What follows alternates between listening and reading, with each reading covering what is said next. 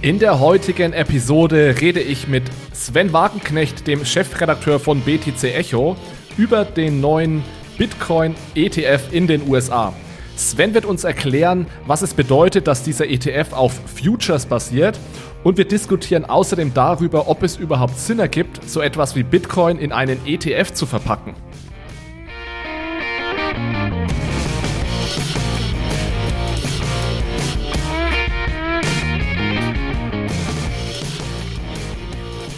Hallo zusammen und herzlich willkommen zu einer neuen Episode von Bitcoin, Fiat und Rock'n'Roll und auch zu einer neuen Episode vom Payment and Banking, des, der Fintech-Podcast von Payment and Banking. Wir machen heute nämlich mal einen Podcast, der sowohl bei Bitcoin, Fiat und Rock'n'Roll im Feed erscheinen wird, als auch bei Payment and Banking. Deswegen von meiner Seite äh, auch ein herzliches Willkommen an die Zuhörer von Payment and Banking. Für die regelmäßigen Zuhörer von Bitcoin, Fiat und Rock'n'Roll ähm, ist heute ein besonderer Tag, denn wir werden zum ersten Mal eine Freitagsepisode machen, die keine Five-Minute-Friday-Episode ist. Ihr seid es ja sicherlich gewöhnt von uns, dass wir am Freitag immer diese kurzen fünf Minuten äh, Snippets veröffentlichen. Das wird es auch in Zukunft geben. Aber der Podcast heute, der wird länger als fünf Minuten dauern, denn wir haben einen ganz spannenden Gast heute und da reichen fünf Minuten sicherlich nicht aus. Deswegen äh, heute mal eine kleine Premiere für ein neues Format. Äh, wir haben noch keinen Namen gefunden. Vielleicht nennen wir das Ganze dann Crypto Friday oder so ähnlich.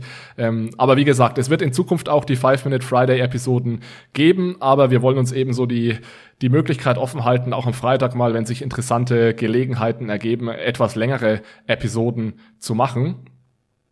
Und deswegen äh, wird es heute etwas länger dauern und der Grund ist, wie gesagt, ein ganz spannender Gast. Und zwar haben wir heute Sven Wagenknecht zu Gast. Er ist der Chefredakteur von BTC Echo. BTC Echo ist eines der größten, wenn nicht sogar das größte Newsportal zum Thema Bitcoin, digitale Währungen und, und Blockchain. Aber bevor ich da jetzt äh, BTC Echo und Sven näher vorstelle, Sven, würde ich direkt mal an dich übergeben und äh, gleich die Frage, ob Newsportal überhaupt das richtige Wort für das ist, was ihr bei BTC Echo macht. Also herzlich willkommen erstmal, schön, dass du da bist und stell dich gerne mal mit ein, zwei Sätzen vor und vielleicht auch noch ein, zwei Sätze zu BTC Echo. Ja, danke für die Einladung, Alexander. Und Newsportal ist sicherlich nicht ganz verkehrt, das kommt drin vor, aber wir sind auch mehr. Also BTC Echo ist die reichweitenstärkste deutschsprachige Medienplattform. Wir sitzen in Berlin mit der Redaktion hier, haben aber noch einen Standort in Kleve, da kommt nämlich der Gründer und Geschäftsführer Marc Preuß her. Ähm, ja, wir berichten tagesaktuell über so alles, was im Blockchain- und Kryptobereich passiert, aber auch darüber hinaus. Das heißt, wir machen viele Interviews, ähm, Hintergrundberichte. Ähm, wir haben aber auch ein Printmagazin, den Krypto-Kompass, der erscheint einmal monatlich und aber natürlich auch Podcast. Das wird immer wieder wichtiger für uns. Wir hatten es mal einschlafen lassen, sind jetzt da aber auch wieder sehr aktiv, sowie auch generell crossmedial, das heißt bei YouTube, Instagram auch ebenfalls zu finden und ja, sind stark am Wachsen, auf jeden Fall auch mit anderen Projekten, zum Beispiel eine Academy haben wir damals mit der Frankfurt School of Finance gemacht, das heißt, um E-Learning auch noch weiter voranzutreiben in dem Bereich und es werden in den nächsten Monaten sicherlich die ein oder anderen weiteren Projekte folgen. Wie viele Leute seid ihr bei PTC Echo? Also Vollzeit festangestellt sind wir äh, 16 Leute aktuell. Okay, wow. Ja, den äh, Crypto Kompass kann ich äh, sehr, sehr empfehlen, habe ich mir auch vor kurzem äh, abonniert. Also äh, eine Empfehlung an alle, die sich so für den Space äh, interessieren. Sven, eine Frage noch äh, zu dir persönlich. Ich habe gesehen, du bist da schon einige Jahre bei BTC Echo. Vielleicht kannst du ganz kurz ein, zwei Sätze dazu sagen, wie es dazu kam. Ähm, ist ja sicherlich, ich weiß jetzt, ich muss mich korrigieren, sicherlich fünf Jahre her. Das war ja schon noch speziell vor fünf Jahren, dann diesen Schritt zu, zu wagen, nenne ich es jetzt mal, äh, in der Sparte dann beruflich Fuß zu fassen. Auf jeden Fall. Ich war damals noch Student, nämlich 2015 und bin da erst mal auf Bitcoin aufmerksam geworden. Und nun ja, ich habe immer gerne geschrieben, habe mich für Finanzen interessiert und Digitalisierung irgendwie in der Kombination fand ich auch ganz spannend. Und da gab es diesen kleinen Blog BTC Echo damals. Das war noch wirklich eine Nische, das war ein Hobbyprojekt. Und da habe ich einfach mitgemacht, habe ein bisschen geschrieben und das hat sich so gut entwickelt. Die Nachfrage nach diesem Thema, ich meine, das brauche ich hier, glaube ich, auch nicht erklären, ist so stark gestiegen nach Bitcoin natürlich, anfangs vor allem, aber auch dann den ganzen anderen Phänomenen im Kryptobereich, dass wir gesagt haben, okay, lass das doch beruflich machen. Lass versuchen, ein richtiges Medien, ein Magazin aufzubauen, sodass ich dann 2017 nach dem Studium Politik und Wirtschaft in Münster gesagt habe, okay, ich ziehe nach Berlin und versuche dort eine Redaktion aufzubauen.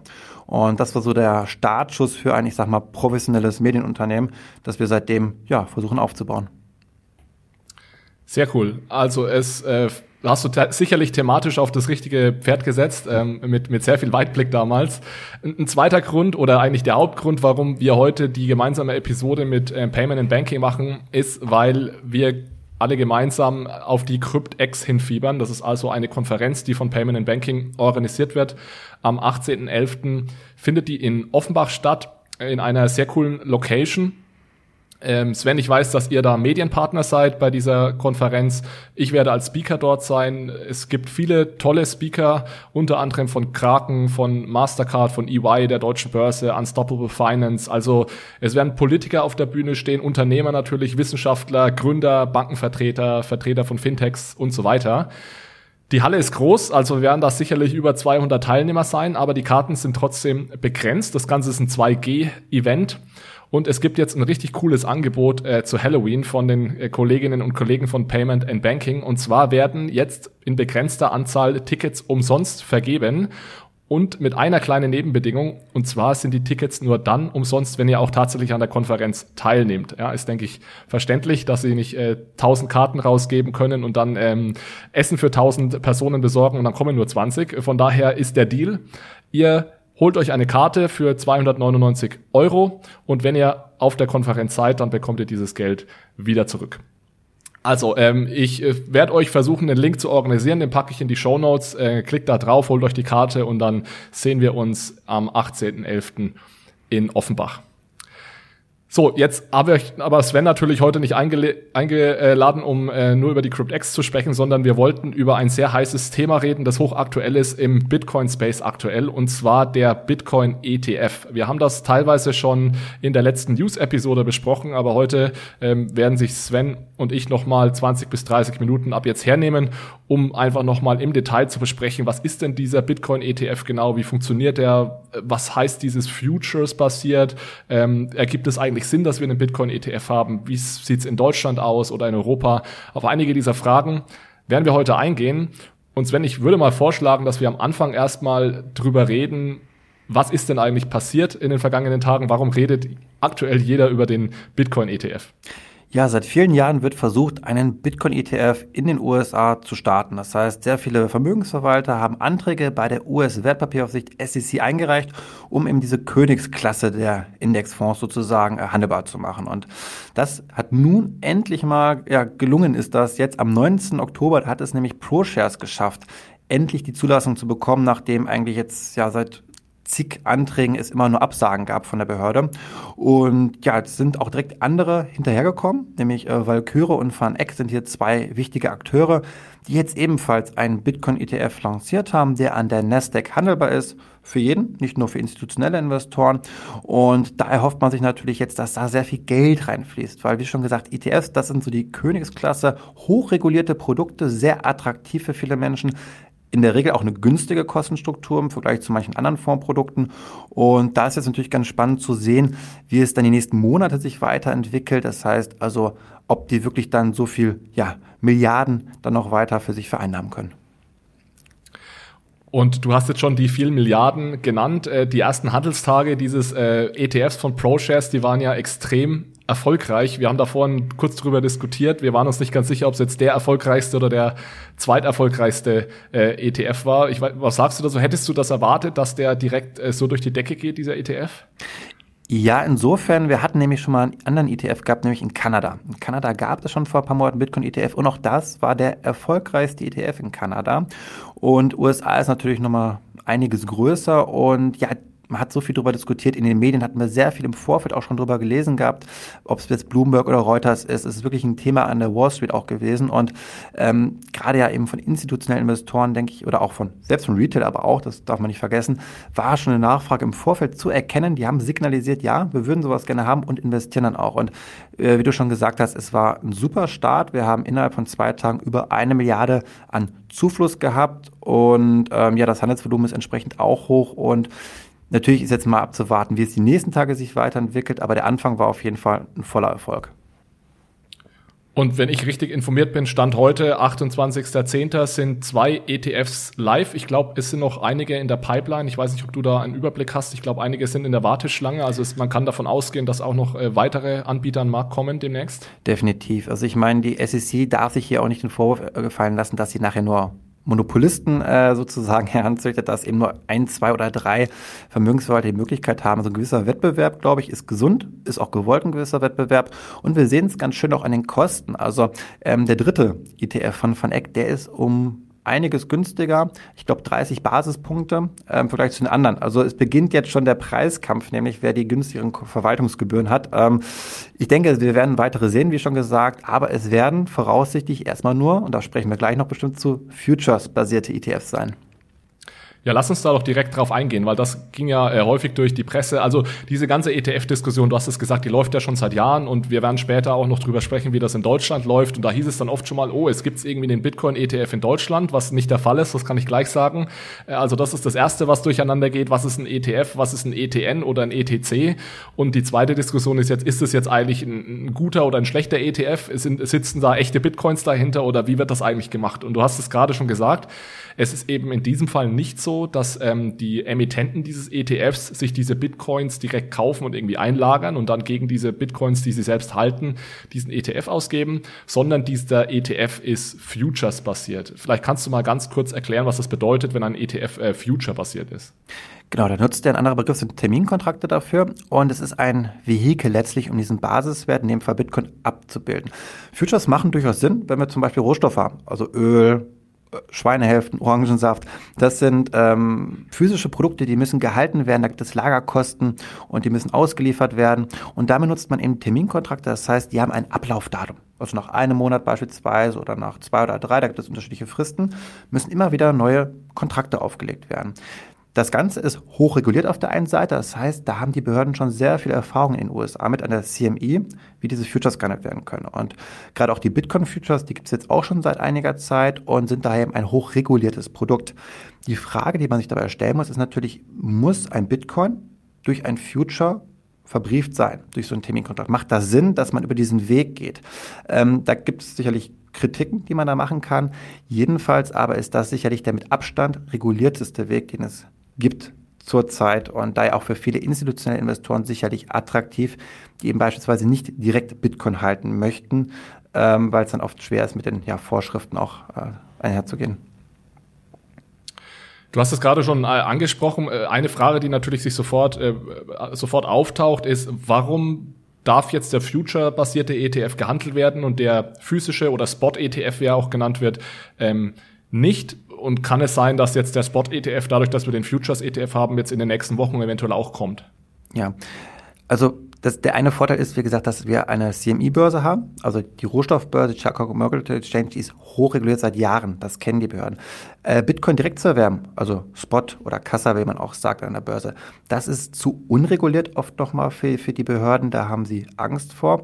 Ähm, was man aber hier nicht vergessen darf, ist, dass hier zusätzliche Risiken eigentlich für den Verbraucher oder den Investor entstehen, meiner Meinung nach persönlich. Denn so Futures, die können auch mal sehr stark abweichen vom Preis. Das heißt, der physische Bitcoin, wenn wir ihn mal so nennen, kann einen anderen Preis haben als dieses Derivat, was ihn verbrieft. Da spricht man von Contango oder Backwardation zum Beispiel, dass der Future höher oder niedriger notiert und dann habe ich Rollverluste im Zweifel. Ähm, das ist ein Punkt zum Beispiel, den ich sehr kritisch sehe bei diesen Futures, dass man unnötige Risiken eingeht, nur um der Regulierung zu entsprechen. Würdest du jetzt, wenn du jetzt sagen würdest, du möchtest gerne in einen Bitcoin-ETF ähm, investieren, würdest du dann den Spot-ETF äh, vorziehen oder den Futures-ETF oder würdest du sagen, ähm, das macht für mich keinen Unterschied? Also jetzt aus Sicht des Verbrauchers ist es wichtig, dass ich mich darauf fokussiere und da einen der beiden wähle? Absolut. Also für mich ist das sehr eindeutig. Ich würde immer den Spot-ETF vorziehen. Wir sehen es in Kanada. Das ist ein Spot-ETF und der hat auch deutlich günstigere Gebühren. Der kostet nicht mal halb so viel von den Managementgebühren, nämlich 40 Basispunkte, als in diese kompliziertere ähm, ähm, Future-Verbriefung, wo ein, ich sag mal, aktives Management in Teilen gebraucht wird, das dafür sorgt, dass jeden Monat möglichst keine Rollverluste auftreten. Also eine unnötige Konstruktion meiner Meinung nach. Und wir sehen es teilweise auch an anderen Verbriefungen, nicht bei ETFs in dem Fall, sondern aber bei Schuldverschreibungen, sogenannten ETNs oder auch ETCs zum Teil, je nachdem, wie man das auslegt, ähm, dass wir dort über Spot den Kauf oder mit physischen besicherten Bitcoins auch handeln. Das heißt, das Produkt an sich ist teilweise höherwertiger bei den Schuldverschreibungen, weil es physisch besichert ist durch Bitcoin, als der ETF, der an sich höher reguliert ist zwar, aber der, der Basiswert letztlich, das, was ich nutze, nämlich den Future, der eigentlich eben nicht mehr physisch besichert ist, sondern cash-settled ist. Das heißt, ich habe eigentlich eine größere ähm, Entfernung, eigentlich ich distanziere mich eigentlich von dem Basiswert, den ich abbilden möchte. Und das ist eine, meiner Meinung nach, absolut unnötige Konstruktion. Lass uns das doch vielleicht noch mal ein bisschen aufdröseln. Du hast jetzt schon erwähnt, dass es äh, in Kanada bereits ja den spotbasierten äh, ETF gibt. Du hast äh, vorhin in unserem Vorgespräch auch erwähnt, dass es in Brasilien scheinbar auch schon einen spotbasierten ETF gibt. Jetzt hast du gerade schon Begriffe wie ETNs oder ETCs erwähnt. Es ist ja in Deutschland so, dass wir ganz spezifisch keinen Bitcoin-ETF haben, sondern wir haben diese ETNs und ETCs. Was ist denn genau der Unterschied zwischen jetzt einem Bitcoin-ETF und einem Bitcoin-ETN oder ETC? Man kann noch mal einen Schritt zurückgehen und sagen, das sind alles ETPs, Exchange Traded Products. So, und die unterteilen sich ganz grob gesagt jetzt mal zwischen dem ETF, das ist ein Eigenkapitalprodukt normalerweise oder zumindest als Sondervermögen ausgestaltet und den Schuldverschreibungen, ETNs, ETCs. Das bedeutet, bei einem ETF habe ich nicht das Risiko des äh, Emittentenrisikos. Wenn also der Emittent insolvent geht, ist das Vermögen getrennt aufbewahrt. Das gibt mir natürlich besonders viel Sicherheit. Auch ETFs generell haben davon losgelöst sehr hohe Anforderungen, die sie erfüllen müssen, weshalb sie eben als, als aus Verbrauchersicht eben sehr attraktive Produkte gelten. Ein ETN, das ist eine Schuldverschreibung. Das heißt, da, wenn der Emittent pleite geht, dann habe ich ein Problem. Ganz stark vereinfacht. Das muss aber nicht immer viel schlechter sein. Das heißt, die Ausgestaltung des Produktes, und ich habe es gerade gesagt, durch physische Besicherung zum Beispiel, die kann im Zweifel besser sein als die von dem ETF. Wir in Deutschland zum Beispiel oder in der EU haben gar keinen Bitcoin-ETF oder können auch gar keinen haben, da ETS bei uns eine Diversifikation vorsehen. Da muss ich also mehrere Basiswerte haben. Einfach auch hier wieder der Punkt des, des Verbraucherschutzes, dass man sagt, das, das Risiko ist zu hoch, wenn wir nur einen Basiswert drin haben. Und ähm, ich finde das auch ganz gut eigentlich, weil dieses, dieser ETF in der Form, wie gesagt, nicht so viel Sinn macht, meiner Meinung nach, in den USA. Genau, lass uns da gerne mal drüber reden. Also ich fand das auch, ich wusste das auch vorher nicht, erst als diese Bitcoin-ETF-Diskussion jetzt aufkam, dass man, e, dass ETFs in Deutschland immer mehr als einen Basiswert äh, haben müssen. Und für mich ergibt das auch Sinn. Ich weiß jetzt nicht genau, woher das Wort Fonds kommt, aber wenn ich an einen Fonds denke, denke ich auch an mehrere Basiswerte und, und nicht nur einen. Und es ist ja tatsächlich so, dass Bitcoin eigentlich jetzt, du hast vorhin die Schweinehälften genannt als Vergleich, ist ja eigentlich sehr, sehr viel einfacher handelbar, lagerbar und so weiter als Schweinehälften oder Öl und so weiter. Deswegen ist ja generell die Frage, ergibt es eigentlich Sinn, ein äh, intrinsisch digitales Produkt, wie es ja der Bitcoin ist, nochmal in einen ETF zu verpacken, um, mhm. um das Ganze investierbar zu machen. Ja, also es ist, ich nenne es mal ein Anachronismus. Wir haben ein modernes Medium, ein Vehikel, den Token, in einer fortschrittlicheren Infrastruktur. Und was wir jetzt machen ist, weil ich sage mal, die traditionelle Welt nicht mitkommt, diesen zurück zu verbriefen, in eine urkundliche Wertpapierverbriefung zu packen, damit es wieder im Wertpapierdepot zum Beispiel gezeichnet werden kann, wie wir es eben kennen von unserer Hausbank, damit es aber auch den regulatorischen Anforderungen entspricht. Denn ein großes Bankhaus, nun ja, das hat im Zweifel Vorbehalte, einen Token direkt zu erwerben. Das will halt eben das Standardprodukt haben, das es kennt und wo das eben auch passt. Ähm, ich denke, für zwei Gruppen kann dieser Bitcoin-ETF dennoch interessant sein das sind die, die, ich sag mal, aus Privat- oder Retail-Seite Wallets und Token scheuen. Die einfach nicht damit, äh, dass die sich nicht trauen, sage ich mal, einen Token zu erwerben, die einfach die klassische Infrastruktur möchten mit ihrem Wertpapierdepot. Für die ist das eine gute Lösung im Zweifel. Dann haben wir natürlich die institutionellen Investoren, wie schon gesagt, ähm, die es vielleicht nicht dürfen auch. Die müssen dann auf solche Verbriefungen zurückgehen. Und das ist aktuell eine gute Brücke, glaube ich, so ein Bitcoin-ETF. Aber diese Brücke, diese Form des Produktes wird es meiner Meinung nach in ein paar Jahren nicht mehr geben, weil in ein paar Jahren dann haben wir, denke ich, nur noch Token, auch bei ganz klassischen äh, Finanzprodukten. Und dann macht diese, diese Rückverbriefung eigentlich keinen Sinn mehr. Denn nochmal, wir haben Bitcoin, da wird ein Derivat drüber gemacht. Und um dieses Derivat, den Future, machen wir nochmal einen Rahmen mit einem ETF. Es ist also eine wirklich hochkomplexe Verbriefung, die viel Geld kostet, denn wir haben Mittelsmänner auf einmal, die wir vorher gar nicht gebraucht haben. Wir haben auf einmal Gebühren durch Verwahrung zum Beispiel, durch aktives Fondsmanagement, nämlich durch das Steuern der, der Futures, ähm, was Kosten und Risiken erzeugt. Und das ist, glaube ich, langfristig, wenn wir dann auch ähm, Token-Infrastrukturen sehen, immer stärker bei den großen Institutionen, ähm, etwas, was es dann nicht mehr geben wird. Dann wird der Bitcoin in ein paar Jahren direkt erworben, weil auch die großen Banken langfristig gesehen ihren Kunden es ermöglichen werden, eben das Direktinvestment zu tätigen, dass wir diesen Umweg nicht mehr gehen müssen. Ja, das sehe ich genauso. Umso äh, faszinierender ist es, dass dieser Bitcoin-ETF dann trotzdem so erfolgreich war jetzt in den ersten Tagen. Also das zeigt, denke ich, äh, ganz gut, dass genau diese äh, zwei ähm, Personengruppen oder dann Institutionen scheinbar doch eine hohe Nachfrage nach Bitcoin oder Exposure zum Bitcoin-Preis haben und bislang nicht in der Lage waren oder nicht willig waren, eben über die existierende Infrastruktur, das heißt direkt in den Bitcoin zu investieren. Ich, ich glaube aber auch, dass es langfristig ähm, sowas nicht geben wird. Was aber vielleicht spannend sein könnte, ist ja, dass man ETFs oder dann auch von mir aus tokenbasierte Indizes abbildet, die mehr als eine Kryptowährung beinhalten. Ich weiß nicht, wie du dazu stehst. Glaubst du, sowas wird es in der Zukunft geben, dass es dann die Top 10, 20, 30, 50 ähm, Kryptowährungen in einem äh, ETF oder ähnlichem Produkt geben wird? Definitiv. Ich glaube, die Nachfrage nach generell diversifizierten Produkten sehen wir losgelöst vom Kryptomarkt seit vielen Jahren. Also deswegen sind ETFs ja auch mit das, ich glaube, die Wertpapiergattung, die am stärksten gewachsen ist von den Mittelzuflüssen in den letzten zwei Jahrzehnten. Und ähm, gerade mit dem Wachsen der Kryptoökonomie, das heißt, wenn die Marktkapitalisierung zunimmt, dann kann ich das auch viel besser abbilden. Aktuell haben wir das Problem oft, dass die einzelnen Kryptowährungen noch so gering kapitalisiert sind, dass so klassische ETF-Konstrukte oft auch schon schwierig abbildbar sind. Weil die Assets zu klein sind einfach dann, um eine Diversifikation abzubilden. Das wird sich, glaube ich, ändern in Zukunft. Wir haben immer bessere Möglichkeiten, so etwas sehr, sehr auch durch verschiedene Asset-Class oder innerhalb des Crypto-Spaces, sage ich mal, durch sehr viele verschiedene Branchen auch oder Schwerpunkte abbilden zu können. Und ähm, ja, das ist, denke ich, ein Thema für die nächsten Jahre. Glaubst du, wenn wir uns jetzt mal die heutige, die heutigen Player ansehen im Markt, dann haben wir jetzt die eher so die, ich nenne es jetzt mal Fintechs, Kryptobörsen, die natürlich jetzt den Zugang direkt zu den Token geben.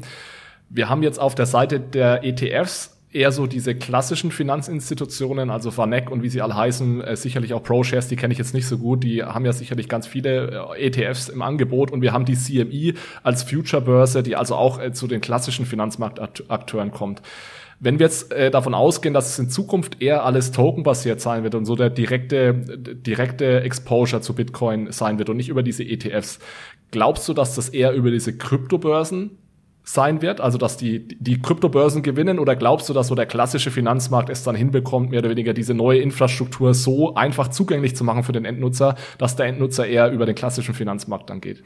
Ich glaube, es verschwimmt. Ich glaube, dass sowohl die alten Player, die, die jetzt aktiv sind, die es schaffen, die digitale Transformation zu meistern, genauso aktiv sein werden in ihren Angeboten wie Coinbase zum Beispiel. Und auch eine Coinbase, das können wir heute schon beobachten, auch mit anderen Fintechs, die werden immer ähnlicher den Banken gegenüber. Das Produktangebot wird immer mehr, also es wird immer mehr Banking-Dienstleistungen perspektivisch angeboten. Ich finde ganz schön den Vergleich hier vielleicht von Österreich mit Panda. Da habe ich halt auch eine Karte, eine Debitkarte. Damit kann ich im Supermarkt zahlen. Ähm, wir sehen gerade im Bereich Crypto-Lending, also Kredit, Kredite werden auch immer öfter von Kryptodienstleistern angeboten und irgendwann stehen wir an dem Punkt, dass die auch ja eigentlich alles abbilden können, was wir aus dem traditionellen Finanzsektor kennen und auch lizenziert sind. Also eine Coinbase zum Beispiel hat ja in Deutschland jetzt die BaFin-Lizenz, die darf das alles machen, die darf aktiv die Kunden ansprechen und daher glaube ich, wird dann in fünf Jahren vielleicht das oft gar nicht mehr so groß unterscheiden können, ob es jetzt eine Coinbase ist oder vielleicht einfach nur ein, ein altes Unternehmen, das es geschafft hat, eben sich, sich gut weiterzuentwickeln. Sven, ich möchte das äh, Ganze hier gar nicht künstlich in die Länge ziehen. Ich glaube, das war jetzt wirklich ein kurzer, knapper, eine gute Zusammenfassung zu dem Thema Bitcoin ETF. Ich würde trotzdem noch mal den Ball äh, zu dir äh, werfen und dich fragen, ob wir irgendwas vergessen haben. Deiner Meinung nach gibt es noch irgendeinen Punkt, den du gerne ansprechen würdest. Nein, also ich glaube, was spannend hier ist, vielleicht zu sehen, ob wir eine Preisentkopplung sehen. Also aktuell sehen wir ja, dass die Börsenbestände oftmals eher dahin schmelzen so ein bisschen, also die physischen Bitcoins, die ich erwärmen kann, die ja auch limitiert sind eben auf maximal 21 Millionen und von denen landen immer mehr bei zentralen Verwahrstellen. Das sind eben genau solche Emittenten, über die wir gesprochen haben, die jetzt Finanzprodukte darauf auflegen. Und was ich sehr spannend finde, ist die Frage, ob wir in ein paar Monaten oder ein paar Jahren sehen werden, dass die Preise für physische Bitcoins sich stark entkoppeln, deutlich mehr wert werden als ihre derivativen Pendants, sage ich jetzt mal. Ähm, das weiß ich noch nicht zu beantworten. Ich finde es aber auch da vielleicht interessant, mal Gold sich anzuschauen. Denn bei Gold, da hatten wir 2003 auch den ersten ETF gehabt. Das hat damals dazu geführt, dass auch zumindest die Effekte waren, glaube ich, weitestgehend positiv, kann man sagen, auf den Goldkurs. Aber langfristig kamen ja auch einige, ich sag mal, Goldfans dann die These aufgeworfen, oh, jetzt äh, ist das Papiergold, das, das sorgt dafür, dass der, der Preisdruck hochgehalten wird, dass so also viel geschortet wird, zum Beispiel auf den Goldkurs. Und das physische Gold müsste eigentlich auch viel teurer sein. Das ist natürlich jetzt noch viel zu weit weg bei dem Bitcoin, aber vielleicht durch diese äh, Annäherung an den traditionellen Markt und die auch die Produkte, die damit einhergehen, könnte ich mir vorstellen, dass wir ähnliche Konflikte vielleicht erleben wie bei Gold, also eine Entkopplung, eine stärkere. Ähm, das, das, das bleibt mal abzuwarten. Aber ich könnte es mir, ja, gerade bei der wirklich begrenzten Anzahl, die dann noch stärker begrenzt als bei Gold zum Beispiel, wenn wir die Inflationsrate uns anschauen bei Gold und bei Bitcoin, ähm, zu sehr extremen Preisspikes vielleicht auch führen. Ja. Ja, also auf jeden Fall ist es jetzt so, dass der Bitcoin ganz langsam den klassischen Finanzmarkt durchdringt und ich glaube, da werden wir noch einige spannende Beobachtungen machen können in den nächsten Jahren es sowohl BTC Echo als auch Bitcoin, Fiat und Rock'n'Roll und auch Payment and Banking werden diese Dinge natürlich für euch begleiten. Das heißt, äh, wenn euch das Ganze gefällt, freuen wir uns alle drei über einen Daumen hoch, äh, über eine gute Bewertung auf euren Podcast-Plattformen. Ähm, ich freue mich auch persönlich sehr, wenn ihr unsere Telegram-Gruppe kommt. Den Link packe ich euch unten in die Show Notes. Da gibt es dann auch immer noch Möglichkeiten, weiter zu diskutieren. Da verlosen wir auch für diejenigen, die den Podcast äh, am Freitag direkt hören, wenn er herauskommt, verlosen wir auch noch Freikarten zur CryptX. Also es lohnt sich da dazu zu kommen. Ansonsten, lieber Sven, bedanke ich mich ganz herzlich äh, bei dir für deine Zeit. Es war sehr spannend. Vielen Dank, dass du die Fragen beantwortet hast. Ja, und dann äh, hoffe ich bis bald. Vielen Dank für die Einladung.